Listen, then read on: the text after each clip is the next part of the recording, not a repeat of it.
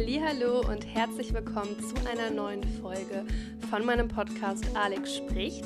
Mein Name ist Alex Jan und ich freue mich, dass du da bist und ich wünsche dir zuallererst ein glückliches, gesundes, erfüllendes neues Jahr 2024 und ich hoffe, du bist gut reingestartet. Bevor wir jetzt inhaltlich in diese neue Podcast-Folge starten, habe ich eine kleine, aber wie ich finde, sehr, sehr schöne Einladung für dich. Und zwar, es geht um ein neues Buch, was erschienen ist. Dr. Annette Oschmann, äh, das ist eine renommierte Mediatorin und Coachin, die hat ein Buch geschrieben. Dieses Buch, das nennt sich Du darfst gehen, Wege aus festgefahrenen Beziehungen und ist im Endeffekt ein Ratgeber. Ähm, gerade eben auch für schwierige, teilweise toxische Beziehungen, aber auch wenn man gute Entscheidungen treffen will und ja, sich einfach in einer emotional schwierigen Lebensphase befindet. Und zu diesem Buch findet diesen Januar ein Journal Along statt, als eine Art Online-Buchclub, wo mit anderen Menschen gemeinsam dieses Buch gelesen wird, darüber diskutiert wird, sich dazu ausgetauscht wird. Dieses Journal Along findet Ende Januar statt und ist für dich kostenlos. Du erhältst außerdem dieses Buch weil darüber wird ja gesprochen und äh, gemeinsam wird es ja gelesen. Und es gibt auch noch weitere, ja, so kleine, nette Dinge dazu, wie zum Beispiel ein schönes Notizheft, das gibt es dazu, aber auch ähm, Sticker, Post-its, um wirklich auch damit arbeiten zu können. Und wenn dich das jetzt gerade anspricht, dann lass mich noch mal kurz hinten den Klappentext vorlesen. Da erfährst du noch ein bisschen mehr, worum es in diesem Buch geht. Und zwar hier hinten drauf steht wertvolle Entscheidungshilfen für das innere GPS in kritischen Beziehungsphasen. Äh, jede Beziehung ist individuell und jede Trennung ist es auch. Aber eins ist allen Partnerschaften gemeinsam. Wenn sie auf dem Prüfstand stehen, ist dies eine zeitemotionale Herausforderung mit vielen Fragen. Lohnt es sich, um diese Beziehung zu kämpfen oder sind wir bereits gescheitert? Welcher Weg tut mir gut und wohin mit dem Schmerz? Trennungscoaching und Mediatorin Dr. Annette Oschmann hat darauf praxisbezogene Antworten. Sie gibt wertvolle Tipps zum, Beziehungs zum Beziehungscheck, plädiert für Ehrlichkeit zu sich selbst und beschreibt Wege, wie es gelingen kann, sich selbst wiederzufinden. Das Buch hilft, eine solche überaus belastende Lebensphase emotional gut zu überstehen, gute Entscheidungen zu treffen und neue Lebensfreude zu finden. Gerade auch bei schwierigen Situationen wie toxischen Beziehungen oder die Trennung von einem Narzissten. Das Buch ist wirkungsvolles Empowerment rund um die Beziehung zu sich selbst und anderen. Ich persönlich finde, das Buch klingt sehr spannend. Also ich meine, wenn du mir schon länger folgst, dann weißt du, dass ich in einer sehr glücklichen Beziehung bin, seit vier Jahren jetzt fast. Und ich werde ja auch heute in dieser Podcast-Folge über das Thema Beziehung sprechen. Aber ich finde das Thema generell einfach spannend, weil ich in der Vergangenheit viele Beziehungen hatte, die ja nicht gesund waren, wo viele ungesunde Muster drin waren. Und aus psychologischer Sicht finde ich das Thema unglaublich spannend, weil ich meine, ich studiere Psychologie und ja, ich finde, es ist einfach ein spannendes Thema, das Thema Beziehung. Und deswegen werde ich bei dem Journal Along auch teilnehmen. Also ich freue mich schon drauf, dieses Buch zu lesen. Ich habe das bisher noch nicht gelesen, freue mich aber drauf. Und ja, wenn du jetzt sagst, ey, das Thema, das spricht mich an. Habe ich irgendwie äh, auch Lust drauf, mich damit zu befassen? Oder vielleicht steckst du gerade selber in einer schwierigen Beziehung und ja, weißt nicht, wie es weitergehen soll. Dann äh, ist das hier eine große Einladung an dich. Du kannst kostenlos daran teilnehmen, bekommst dann, wie gesagt, auch das Buch. Es gibt eine begrenzte Teilnehmeranzahl. Deswegen bewirb dich schnell, wenn du Interesse daran hast. Ich habe dir den Link für das Journal Along in die Infobox gepackt. Da kannst du dich für anmelden und dann drücke ich dir die Daumen, dass du da auch einen Platz für bekommst. Und ich verlinke dir aber auch so nochmal das Buch, weil vielleicht sagst du, hm, Journal Along und Online-Buchclub habe ich gerade keine Zeit, aber das Buch klingt für mich spannend. Das ist auch kein Problem. Ich verlinke dir auch das Buch in der Infobox nochmal. Und ich werde dann bestimmt auch nochmal was näher zu dem Buch erzählen, wenn ich es dann gelesen habe und wenn wir das durchgearbeitet haben in diesem Journal Along. Starttermin ist voraussichtlich der 23. Januar und ich sage gerade bewusst voraussichtlich, weil mir gesagt worden ist von den Verantwortlichen, es kann sein, dass sich der Termin ein paar Tage nach hinten verschiebt, aber bisher steht offiziell noch der 23. Januar. Genau, so viel zu dem Buch, zu dem Journal Along. Und ja, jetzt lass uns mal in die neue Podcast-Folge starten. Es geht, wie gesagt, auch um das Thema Beziehungen. Und zwar möchte ich mit dir heute über die fünf häufigsten Beziehungsfehler reden und vor allen Dingen auch so, was man dagegen tun kann. Weil ich glaube, eine funktionierende Beziehung ist ja das, was sich die meisten von uns wünschen. Aber die Arbeit einer Beziehung, die hört ja nicht damit auf, sobald man mit einem Partner oder mit einer Partnerin zusammen ist, sondern da fängt die eigentliche Beziehungsarbeit erst an. Und ich finde, Beziehungen sind Arbeit. Also es ist nichts, was man einmal hat und dann kann man sich ja getrost zurücklehnen und alles äh, läuft wie von selbst. Das glaube ich einfach nicht, weil im Endeffekt treffen zwei Menschen aufeinander und jeder hat sein Päckchen zu tragen in dieser Welt. Jeder Mensch hat seine eigenen Glaubenssätze, seine eigenen individuellen Erfahrungen gemacht und ja, vielleicht seine eigenen Verletzungen auch, die er mit sich rumträgt. Und wenn zwei Menschen aufeinandertreffen und auch eine intime Beziehung miteinander eingehen, dann kann es immer wieder sein, dass bestimmte Dinge hochkommen, dass bestimmte Sachen getriggert werden. Und es ist eine Entscheidung, dann zu sagen, okay, ich arbeite dran oder eben wir arbeiten gemeinsam dran und finden einen Weg, uns eine gesunde Beziehung aufzubauen. Und ich finde es so wichtig, das zu erwähnen oder auch nochmal zu betonen, weil mir das früher ehrlich gesagt nicht so bewusst war. Als ich jünger war, war ich eher daran interessiert, dann den Wunschpartner, den ich hatte, als festen Freund zu bekommen. Und dann, ja, dann habe ich mich da so ein bisschen drauf ausgeruht, fast schon, kann ich sagen. Und das ist total schade, weil ich glaube, hätte ich manche Dinge früher schon gewusst, wie ich mich in Beziehungen vielleicht zu verhalten habe oder was wichtig ist, dann ähm, wären die Beziehungen vielleicht gar nicht kaputt gegangen.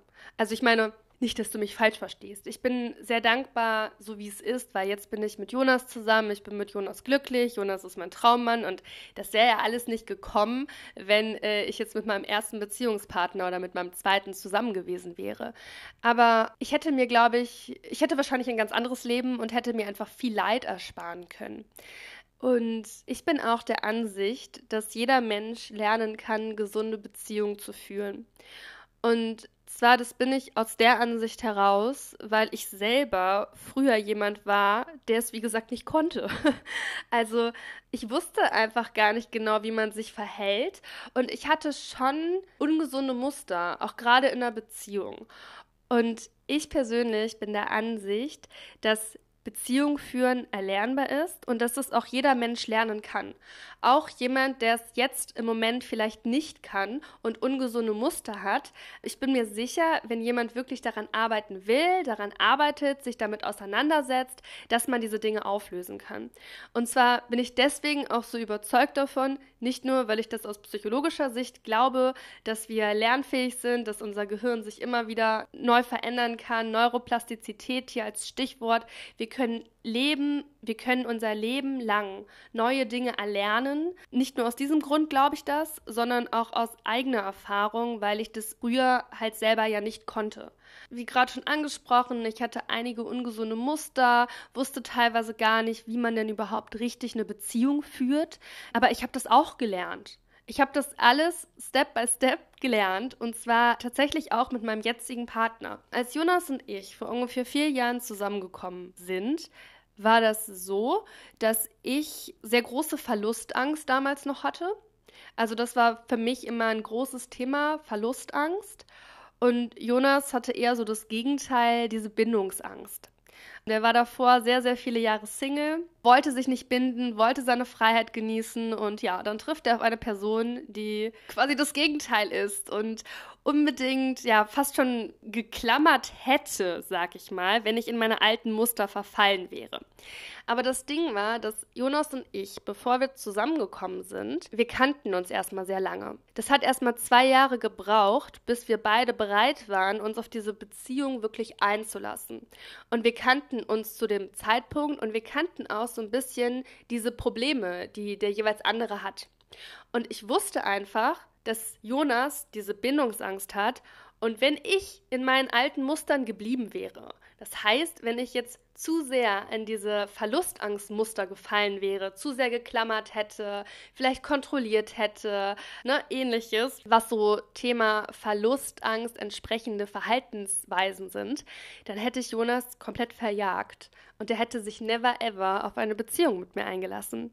Und das war mir einfach bewusst. Und ich wusste, der einzige Weg, wie Jonas und ich zusammenkommen können, ist, wenn ich mich diesen Mustern stelle, wenn ich lerne, eine gesunde Beziehung zu führen. Und wenn ich das nicht kann, dann wird es mit uns nie funktionieren und wir kommen auch nie zusammen. Und wir sind beide halt diesen Schritt gegangen und haben halt beide gesagt, okay, wir gucken uns unsere Themen an und wir arbeiten dran. Also ich an meinen Themen, er an seinen Themen und wir dann gemeinsam an den Themen, die uns beide betreffen.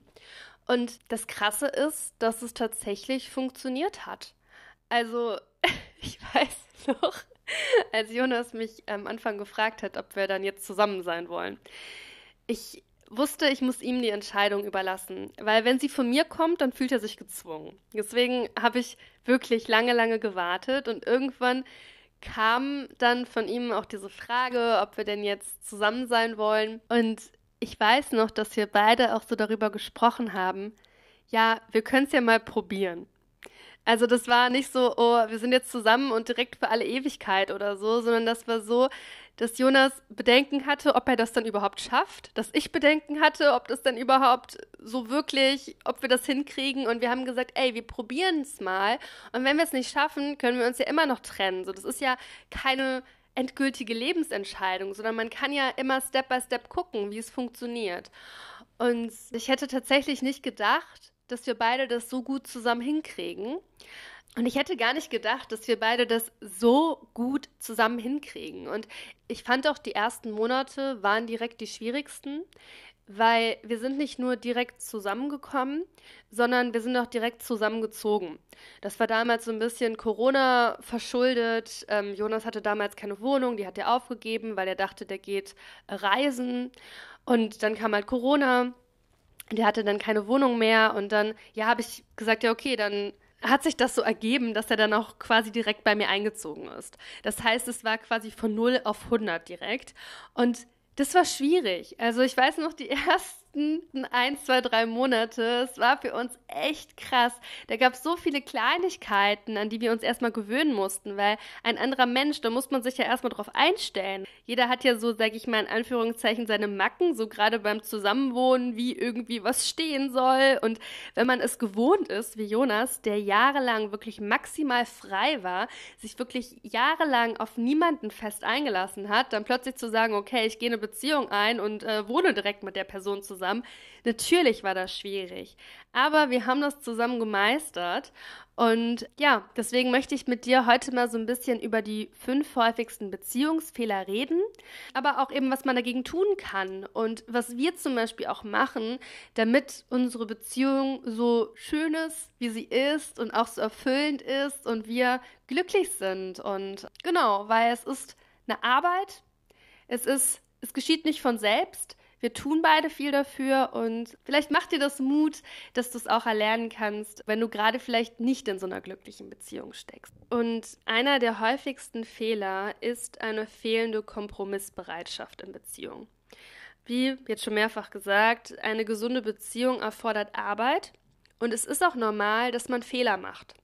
Gerade wenn man zusammenkommt, wenn man vielleicht vorher sehr viele ungesunde Beziehungen hatte oder ein großes Päckchen mit sich zu tragen hat. Da ist es normal, dass man vielleicht auch ja den einen oder anderen Fehler macht oder Dinge vielleicht nicht so gut am Anfang klappen. Und was ich super wichtig finde, sind, dass man lernt, Kompromisse zu machen. Und das war auch eine Sache, die ich früher gar nicht konnte. Ich war früher immer so, nee, meine Meinung ist richtig und es soll so geschehen, wie ich will. Und mit Kompromissen war da nicht viel. Und das ist halt schwierig. So funktioniert halt keine Beziehung. Also ich glaube, eine Beziehung ohne Kompromisse kann gar nicht funktionieren, weil man einfach nicht 100% identisch mit diesem anderen Menschen ist. Das sind ja alleine schon so Sachen wie, was man essen möchte. Man hat ja nicht immer Lust, das Gleiche zu essen. Und ich finde, es ist wirklich sehr, sehr wichtig zu lernen, dass man Kompromisse macht. Bei dem Kompromisse machen ist es allerdings wichtig, dass man sich selber nicht zu sehr dabei verliert. Man sollte immer schauen, diesen Kompromiss, den ich gerade mache, ist das etwas, was für mich okay ist und wo jetzt vielleicht gerade mein Ego nur irgendwie sich durchsetzen will, so, aber es ist nicht le lebensrelevant für mich. Beispiel, ähm, ja, wo man vielleicht in den Urlaub hinfährt oder äh, was für einen Couchtisch man kauft oder welche Couch oder wo man hin essen geht. Also das sind ja so Kleinigkeiten, die im Endeffekt nicht wichtig sind oder nicht lebenswichtig. Und bei diesen Dingen finde ich es sehr, sehr wichtig, dass man lernt, Kompromisse zu machen. Und nicht immer, dass einer irgendwie alles bestimmt, weil eine gesunde Beziehung, die auf Augenhöhe ist, da ist es einfach, finde ich, essentiell, dass sowas ausgeglichen ist, dass man gleich oft ungefähr Kompromisse macht. Also man muss das jetzt nicht abwiegen auf einer Goldwaage, aber es sollte schon so sein, dass beide Partner oder Partnerinnen da halt Kompromisse machen. Und äh, nicht nur eine Person so. Es gibt allerdings ein paar Dinge, wo ich finde, wo man keinen Kompromiss machen sollte, sondern da hat es eher was damit zu tun, auf sich selbst und seine eigenen Werte zu hören. Beispiel, das Gespräch hatte ich mit Jonas zum Beispiel auch, Thema offene Beziehung. Also ich persönlich kann mir never ever eine offene Beziehung vorstellen. Ich möchte das nicht. Das ist nicht meine Art von idealer Beziehung und ich will es einfach nicht für mein Leben. Und ich möchte da auch nicht irgendwie erst was ausprobieren, sondern ich bin mir da ganz, ganz, ganz sicher und das ist ein ganz, ganz tiefes Wissen in mir drin, dass das niemals das ist, was ich möchte und ja, das für mich einfach nicht richtig ist. Trotzdem gibt es Menschen, für die dieses Konzept offene Beziehung total gut funktioniert. Für manche Menschen ist es das Ideal und das ist auch okay. Aber es ist, finde ich, jetzt problematisch, wenn ich jetzt eine Person hätte, wenn ich jetzt einen Partner hätte, der unbedingt eine offene Beziehung haben will. Weil für ihn ist das halt richtig und das ist auch okay, dass es für ihn richtig ist. Für mich ist es aber überhaupt nicht richtig. Und wo soll man da den Kompromiss machen? Da muss dann ja eine Person quasi sich selbst übergehen für. Und das finde ich nicht richtig, sondern ich finde, da ist dann der Punkt zu sagen, okay, das passt mit uns nicht. So, das funktioniert einfach nicht so. Du willst es nicht, für mich ist es aber total wichtig, dann geht es nicht. Oder Thema Kinderkriegen, anderes Thema, ne? Also wenn der eine Partner sagt so, boah, ich will unbedingt Kinder, das ist so essentiell für mich, der andere Partner sagt aber, nee, auf gar keinen Fall. Da finde ich dann auch, das sind so Punkte, die so weit auseinanderstehen, wo ein Kompromiss auch irgendwie nicht das Richtige wäre. Weil stell dir mal vor, ich würde keine Kinder wollen, meinem Partner zuliebe dann aber ein Kind bekommen und mich dann ja mein Leben lang irgendwie schlecht fühlen deswegen oder es immer wieder bereuen. Und ich finde, gerade bei so einem Thema wie Kinder kriegen, darf man keinen Kompromiss machen. Also da finde ich, da sollte man auf sich selbst hören und nicht irgendwie äh, Dinge machen, weil der Partner, die Partnerin das will, weil man die oder den nicht verlieren will oder ähnliches, sondern genau, das sind Dinge, da sollte man bei sich bleiben. Also, Zusammengefasst, Punkt 1, Kompromisse sind essentiell für eine gesunde, funktionierende Partnerschaft, aber man sollte darauf achten, dass diese Kompromisse nicht bei Dingen sind, die für einen lebensrelevant und wichtig sind und dass man sich dabei selbst halt nicht verliert. Aber es ist absolut wichtig, glaube ich, und auch essentiell, bei Alltäglichkeiten Kompromissbereitschaft zu zeigen und äh, ja, sein Ego halt auch mal loszulassen. Und der nächste häufigste Beziehungsfehler kannst du dir wahrscheinlich auch schon denken, das sind Kommunikationsprobleme. Richtiges Kommunizieren, das können wirklich die wenigsten Menschen. Also nicht nur im Kontext auf Partnerschaft, sondern ich finde auch in Freundschaften oder auch im Jobverhältnis so häufig kommunizieren Menschen gar nicht richtig. Und was ist denn eine richtige oder gesunde Kommunikation? Und ich finde erstmal einen Menschen ausreden lassen. Also wenn man sich mit einem Menschen unterhält, finde ich es unglaublich wichtig, dass man seinem Gegenüber wirklich zuhört und diesen Menschen aussprechen lässt. Ich habe tatsächlich eine Freundschaft beenden müssen, weil ich eine Freundin hatte, die einfach einem ständig ins Wort gefallen ist, die einen hat nicht ausreden lassen, einem ins Wort gefallen ist, dann irgendwie ihrer Meinung nach die Sätze beendet hat. Und mich hat das wirklich so genervt. Also ich habe versucht auch mit ihr darüber zu sprechen, dass es sehr unangenehm ist für das Gegenüber, dass man sich nicht gesehen fühlt, nicht wertgeschätzt fühlt. Und dass es einfach ja keine schöne Art von Kommunikation ist, aber sie hat es einfach nicht verändern können. Und das finde ich ist auch in einer Partnerschaft natürlich essentiell wenn Jonas und ich zum Beispiel einen Streit hatten, erstmal ist es normal, dass man auch in einer gesunden Partnerschaft mal streitet. Also wirklich eine Beziehung komplett zu haben, komplett frei von jeglicher Auseinandersetzung, jeglichem Streit, das finde ich sehr unrealistisch. Sondern es ist schon normal, dass man sich hin und wieder mal streitet oder eine Auseinandersetzung hat. Die Frage ist nur, wie reagiert man in einer Streitsituation und wie geht man auch mit einer Streitsituation um. Und was ich halt sehr wichtig finde, also wenn ich mal einen Streit mit Jonas habe, Erstmal gibt es so bestimmte Streitregeln. Zum Beispiel, wir achten darauf, nie Beleidigungen zu verwenden. Für Jonas ist das tatsächlich auch ein Trennungsgrund. Also wenn ich ihn beleidigen würde, der ist ja wirklich so strikt, der würde sich tatsächlich trennen, weil das sind so Red Flags, die einfach gar nicht geduldet werden. Und bei uns ist das wirklich so, also absolut keine Beleidigung. So, das wird gar nicht verwendet dann haben wir uns auch beide angewöhnt, eine Streitsituation auch einfach zu beenden, wenn wir halt merken, es hat keinen Sinn. Also wenn man zum Beispiel mit einer anderen Person irgendwas klären möchte, aber die gerade irgendwie, ja, nicht in diesem Klärungsmodus drin ist oder in dieser Offenheit, sondern eher in so einem Angriff, sich angegriffen fühlt, dass der persönlich nimmt. Wenn das Ganze zu emotional wird, haben wir uns auch beide angewöhnt, diese Situation einfach abzubrechen und die Situation zu verlassen, weil das ist etwas, was man jederzeit machen kann. Man kann jederzeit die Situation verlassen. Also man muss nicht mit Krampf versuchen, eine Lösung zu finden, wenn es einfach nicht möglich ist, weil beide Partner zu emotional sind. Und gute Lösungen werden nie gefunden, wenn man zu emotional ist. Also wenn die eine Person weint, vollkommen aufgelöst ist, die andere Person schreit, in diesem Zustand wird doch keine Lösung gefunden, sondern das Sinnvollste, was man da meiner Ansicht nach machen kann, ist diese Situation abzubrechen und erstmal die Emotionen wieder zu beruhigen. Wenn wir zu emotional aufgewühlt sind, funktioniert unser präfrontaler Kortex nicht mehr. Das ist diese Instanz, wo wir gute Entscheidungen treffen können, wo wir ähm, ja logisch nachdenken können, wo wir sinnvoll handeln können.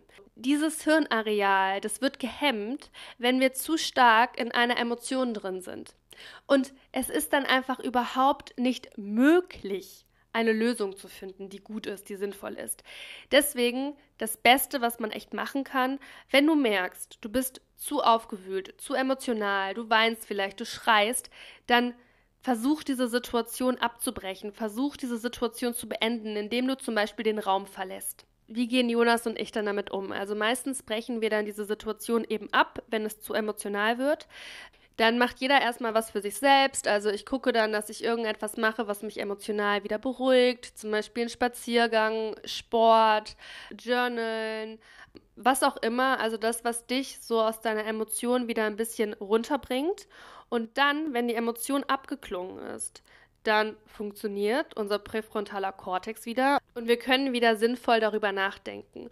Und dann ist es so, dass ich mir meistens das Ganze nochmal in Erinnerung rufe und nochmal ja versuche vernünftig darüber nachzudenken. Und meistens kommt mir dann auch irgendwie eine Lösung. Und wenn wir uns beide halt beruhigt haben und beide auch offen dafür sind, das kann auch manchmal ein paar Stunden dann dauern, bis dieser Punkt gekommen ist, so, dann sprechen wir nochmal drüber. Was ich auch immer wichtig finde und was Jonas und ich auch beide machen, sich dafür entschuldigen. Also wir beide reflektieren uns sehr stark, reflektieren sehr stark unser Verhalten, unsere Verhaltensmuster. Und wenn ich halt merke, okay, ich habe halt was gesagt oder getan, was ihn irgendwie verletzt hat, was nicht cool war, entschuldige ich mich dafür. Und das finde ich so wichtig. Und ich finde auch, man muss bereit sein, in einer Partnerschaft sich zu entschuldigen. Es gibt ja Menschen, die können das nicht. Die können sich nicht entschuldigen und die können auch ihre eigenen Fehler nicht einsehen oder nicht zugeben. Und das finde ich super problematisch in einer Beziehung. Und das finde ich ist eine Sache, woran dieser Mensch auf jeden Fall dann erstmal arbeiten müsste. Weil Fehler machen gehört, wie gesagt, in einer Beziehung dazu, in einer Partnerschaft. Machen wir alle mal. Und es ist wichtig, das dann auch einzuräumen, dazu zu stehen und sich bei dem anderen Menschen für eine Verletzung, die man ihm zugetragen hat, dann noch zu entschuldigen. Finde ich super relevant. Und wenn wir dann halt wieder aufeinandertreffen, also meistens ist es dann noch so, dass sich jeder dafür entschuldigt, für seinen Teil, den er irgendwie an dieser Situation hatte, weil an einer Streitsituation sind meistens beide Menschen beteiligt. Wenn nur eine Person das Problem macht, dann gibt es meistens keinen Streit. Dann ist es so, dass die andere Person vielleicht schon direkt den Raum verlässt oder irgendwie, ja, geht. Aber wenn sich ein Streit irgendwie wirklich hochschaukelt, dann sind ja meistens beide Parteien daran beteiligt. Das ist dann so das Erste. Und dann sprechen wir nochmal über die Situation, aber meistens sind wir dann ja emotional wieder schon ausgeglichener, beruhigter. Und was ich auch immer ganz wichtig finde, sich in Erinnerung zu rufen, ist, dass die andere Person nicht mein Feind ist, sondern dass Jonas mir generell nichts Böses will. Genauso wie meine Eltern mir nichts Böses wollen oder meine Freunde mir nichts Böses wollen. Und wir fühlen uns ja manchmal so persönlich angegriffen, so als ob das Gegenüber irgendwie ein Feind ist, der uns irgendwie vernichten will oder keine Ahnung. Aber das ist ja gar nicht der Fall.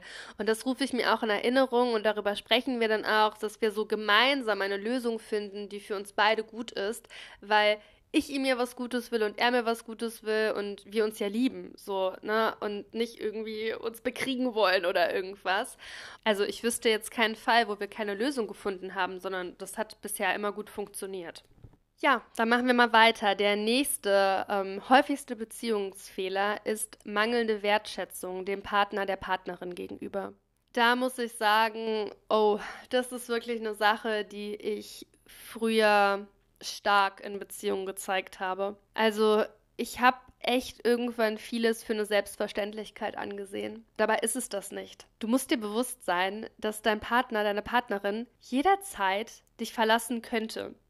Und das soll jetzt hier keine Verlustangst auslösen, aber man muss halt für eine Beziehung was tun. Und man darf halt nicht erwarten, okay, man ist mit einem Menschen zusammen und äh, ja, jetzt ist alles gut, jetzt äh, behandle ich den scheiße oder behandle den so, wie als ob der immer bei mir bleiben würde. Nie. Das muss kein Mensch. So, wir sind halt erwachsene, freie Menschen und ähm, wir können halt auch gehen. Und das war eine Sache, die mir früher echt nicht so bewusst war. Und ja, ich habe vieles als selbstverständlich angesehen in meinen ersten Partnerschaften und habe meine Ex-Partner da auch teilweise wirklich nicht gut mit behandelt. Also ich habe die teilweise behandelt wie so Diener, so als wäre ich so eine Königin und die wären meine Diener und haben mir irgendwie irgendwelche Dinge zu erledigen und zu tun. Und das war halt echt nicht cool. Und deswegen gehe ich davon aus, dass alles selbstverständlich ist. Und zeige regelmäßig Dankbarkeit und Wertschätzung deinem Partner, deiner Partnerin. Und das mache ich auch heutzutage. Also man kann zum Beispiel kleine Komplimente machen ne, dass man dankbar ist dafür, was der Partner gerade tut, die Partnerin gerade tut. Ich mache Jonas super häufig Komplimente, dass er das gut gemacht hat, dass ich mich darüber freue, dass ich das schön finde. Also dem anderen Menschen auch zeigen, wie wertvoll das für einen ist und das anerkennen, was der andere Mensch tut. Man kann auch kleine Geschenke oder Aufmerksamkeiten als Danke machen, so und ich finde, das ist was, was ja meistens am Anfang einer Beziehung noch stark da ist. Ne? Also dann irgendwie lädt man vielleicht den Partner da und dahin ein, dann überlegt man sich noch irgendwelche tollen Geburtstagsgeschenke oder andere tolle Aufmerksamkeiten, aber sowas kann halt nachlassen über die Zeit. Und ich finde es ganz wichtig, dass man da aktiv gegensteuert und aktiv so Sachen weiterhin macht und eben nicht das als eine Selbstverständlichkeit ansieht, nur weil, ah, wir sind jetzt vier Jahre zusammen, ja, jetzt äh, brauchst du keine Geburtstagsgeschenke mehr bekommen und äh, jetzt schenke ich dir auch so im Alltag nicht mehr kleine irgendwie Besonderheiten. Ich weiß sogar noch ganz am Anfang, da war ich mit Jonas noch nicht zusammen. Da war ich auf dem Weihnachtsmarkt zum Beispiel und ich habe ihm eine Marmelade mitgebracht und zwar eine Biermarmelade, weil ich das irgendwie so witzig fand. Und dann bin ich noch, wir haben damals nicht zusammen gewohnt, dann bin ich ähm, zu ihm gefahren vor seine alte Wohnung und habe das einfach so vor seine Wohnungstür gestellt, so einfach als so kleine Aufmerksamkeit. Und solche Dinge meine ich. Und das habe ich mir aber angewöhnt, auch beizubehalten, ähm, weil das wirklich in meinen ersten Beziehungen leider ja untergegangen ist. Der nächste Punkt, also der nächste häufigste Beziehungsfehler, ist die Vernachlässigung der Bedürfnisse des Partners. Was genau bedeutet das? Die Bedürfnisse von deinem Partner, deiner Partnerin können sich von deinen unterscheiden, weil wir eben nicht alle genau gleich sind. Jonas zum Beispiel, der macht ähm, am Wochenende lieber andere Sachen als ich. Also Jonas zum Beispiel hat manche Bedürfnisse, die ich nicht so ganz nachvollziehen kann. So zum Beispiel, ich glaube, das habe ich auch schon mal in einer Podcast-Folge erzählt, der liebt es, auf Festivals zu gehen, ähm, auch mit Zelten und dem ganzen Drum und Dran. Und das ist ja gar nicht mein Vibe, ne? Also ich meine, ich gehe gerne mal auf eine Party, ich gehe auch mal gerne auf ein Festival, aber ich muss jetzt nicht irgendwie eine Woche zelten bei schlechtem Wetter und irgendwie kaum Schlaf und Partynächte durchfeiern, so. Das brauche ich halt nicht. Ähm, ich sitze dann lieber gemütlich in meinem Wohnzimmer, schaue mir eine Serie an. treffe mich mit einer Freundin äh, oder sowas, ne? Und brauche jetzt nicht irgendwie, ja, Jonas hat manchmal so das Bedürfnis, so extremen Erfahrungen zu machen. Also auch so, der geht dann ja Eisbaden und ich weiß nicht, was der für Sachen manchmal braucht, so um sich selber so zu spüren, so, ne? Das Bedürfnis habe ich halt nicht so. Aber es ist halt ganz wichtig für mich, dass ich halt das respektiere. Dass ich halt respektiere, dass mein Partner da ein bisschen anders ist als ich, dass für ihn diese Bedürfnisse unglaublich wichtig sind und dass ich nicht versuche, ihm es auszureden, schlecht zu machen, abzuerkennen, ähm, ja nicht wichtig nehme, sondern ich weiß, ey, das ist was, was ihm viel bedeutet. Und ich finde es sehr wichtig, dass der Partner oder die Partnerin die Bedürfnisse, die er oder sie hat, auch ausleben kann. Das, glaube ich, ist sehr wichtig für das individuelle Glück aber auch eben damit die Partnerschaft funktioniert. Natürlich sollten das Bedürfnisse sein, die jetzt nicht im Gegensatz zu der Partnerschaft stehen. Also, wenn Jonas jetzt natürlich äh, auf Festivals unterwegs ist und meint, äh, sein Bedürfnis ist es jetzt mit möglichst vielen Frauen dort zu schlafen, das wird natürlich jetzt unserer Partnerschaft im Wege stehen, aber dieses Bedürfnis hat er jetzt nicht. Aber solche Sachen meine ich, die sind ja natürlich schwierig und äh, das sollte jetzt nicht umgesetzt werden, sondern ich glaube, da kommen wir wieder so zu diese, diesem Thema vom Anfang, so, okay, was sind so meine Werte, was habe ich für Vorstellung von einer Beziehung, was wünsche ich mir, so dass man sich selber eben nicht verliert. Und da sollte man von Anfang an gucken, dass es halt matcht. Also man sollte eben gar keine Beziehung eingehen, wenn der eine Partner eine feste Partnerschaft will, der andere eine offene Beziehung. Das ist schwierig. Mit diesen individuellen Bedürfnissen, da meine ich wirklich Dinge, die der andere Mensch hat, die ihm gut tun, die er gerne macht. Also Hobbys oder andere Dinge, die er auch braucht, um aufzublühen, um wirklich glücklich zu sein. Das ist wie gesagt, individuell unterschiedlich, aber ich finde es wichtig, das dem anderen Menschen zu lassen, weil ich glaube, erst dann, wenn man dem anderen Menschen das auch erlaubt, das ausleben zu können, erst dann ist die Partnerschaft auch wirklich erfüllend, weil der andere sich nicht in seiner Freiheit eingeschränkt fühlt. Was ich sehr schwierig finde und auch ein Muster, was ich früher hatte, war ja Eifersucht. Habe ich mittlerweile komplett überwunden und gar nicht mehr.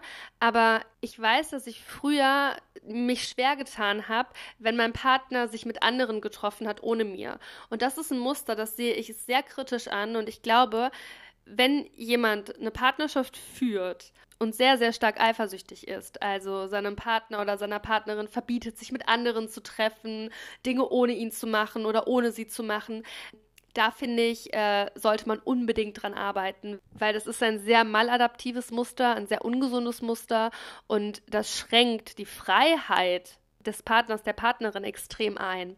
Sowas halt, ne? Also da finde ich, sollte man einfach lernen, dass der andere andere Bedürfnisse hat und man sie diese Menschen auch erlaubt und zustehen lässt und äh, ja, er sich da oder sie sich da frei entfalten kann. Und der letzte häufigste Beziehungsfehler, über den ich sprechen möchte, das ist eine Sache, die, glaube ich, ja, schnell passieren kann, wenn man sehr lange zusammen ist, wenn man sich sehr stark über seine Arbeit identifiziert, viel arbeitet und oder wenn man Kinder hat.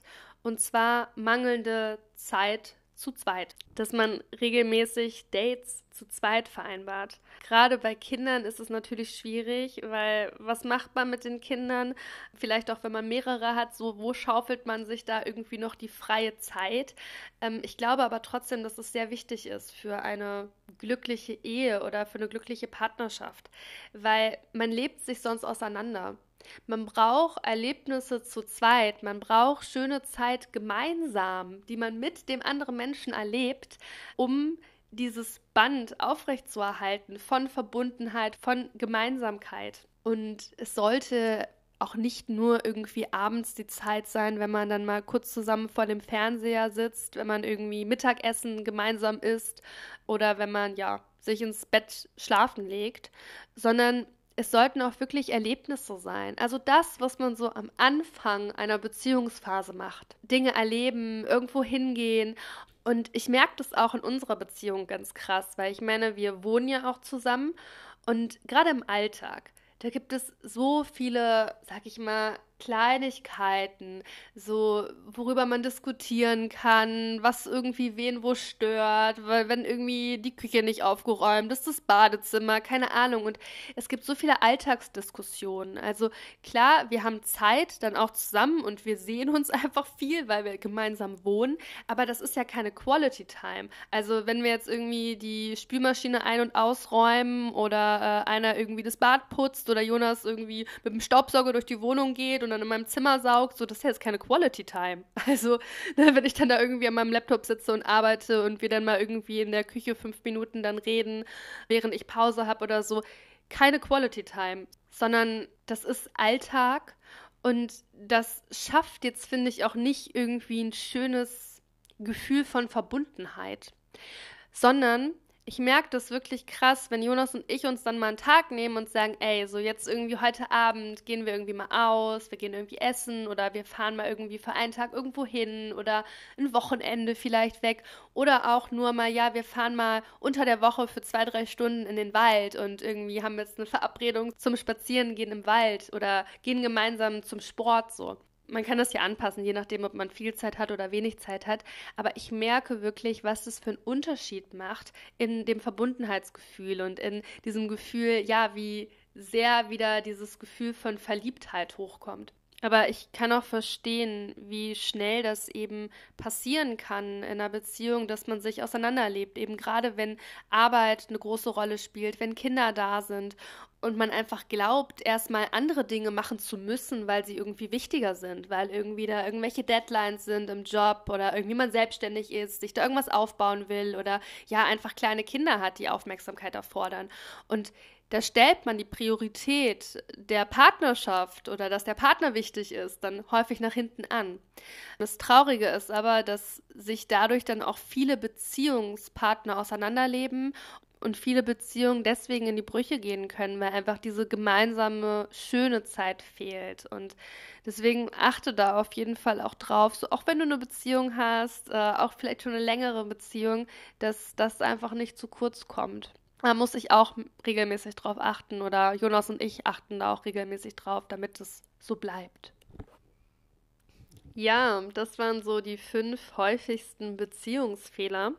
Du kannst ja mal schauen, wie das so bei dir ist, ob dir vielleicht Dinge bekannt vorkommen aus deiner jetzigen Beziehung oder auch aus deinen vorherigen Beziehungen. Und das Gute ist auf jeden Fall, wir können daran arbeiten. Und wenn uns die Dinge bewusst sind, dann können wir Dinge auch verändern. Also die erste Sache, um ja, Veränderung zu schaffen oder Besserung zu schaffen, ist immer dieses Bewusstsein, wie es überhaupt aktuell ist, was vielleicht auch nicht so toll läuft, was man vielleicht auch ja anders machen könnte. Und wie gesagt, früher waren mir manche Dinge auch einfach gar nicht bewusst und ich habe es deswegen nicht anders machen können, weil ich gar nicht wusste, ah okay, was ist denn wichtig in einer Beziehung so? Wie sollte man sich denn verhalten so? Das wusste ich einfach gar nicht und ich habe deswegen leider durch den Schmerz lernen müssen, durch die Fehler, die ich gemacht habe, aber das muss ja nicht unbedingt sein, ne? Je mehr wir uns natürlich auch im Vorfeld mit solchen Dingen auseinandersetzen und äh, je bewusster wir uns Sachen machen, ähm, umso besser und leichter ist es dann auch, ähm, Dinge zu verändern oder so zu schaffen, wie wir sie gerne haben möchten. Und wenn du, wie gesagt, gerade selber in einer sehr schwierigen, vielleicht auch sogar toxischen Beziehung steckst und dich fragst, ob das Ganze noch einen Sinn hat ähm, oder vielleicht auch wie du rauskommen kannst, dann überleg mal, ob dieses Buch Du darfst gehen, Wege aus festgefahrenen Beziehungen von Dr. Annette Oschmann, ob das vielleicht was für dich ist. Ich habe es dir verlinkt und ähm, ja, vielleicht hast du auch sogar Zeit und Lust, an dem Journal Along teilzunehmen. Da würde ich mich auf jeden Fall freuen. Ich bin auch mit dabei und ich bin mir sicher, da werde ich bestimmt auch noch das ein oder andere lernen können ähm, im Kontext Partnerschaften, gesunde Beziehungen führen. Und ähm, ja, ich freue mich auf jeden Fall, falls du dich auch anmeldest und wir uns da irgendwie begegnen. Jetzt bedanke ich mich ähm, für deine Aufmerksamkeit. Und falls du Wünsche hast für Podcast-Folgen, also wenn du irgendwie sagst, so, boah, Alex, sprich doch mal über dieses und jenes Thema oder das und das wird mich interessieren, dann schreib mir gerne. Ich habe dir auch meinen Instagram-Account verlinkt in der Infobox.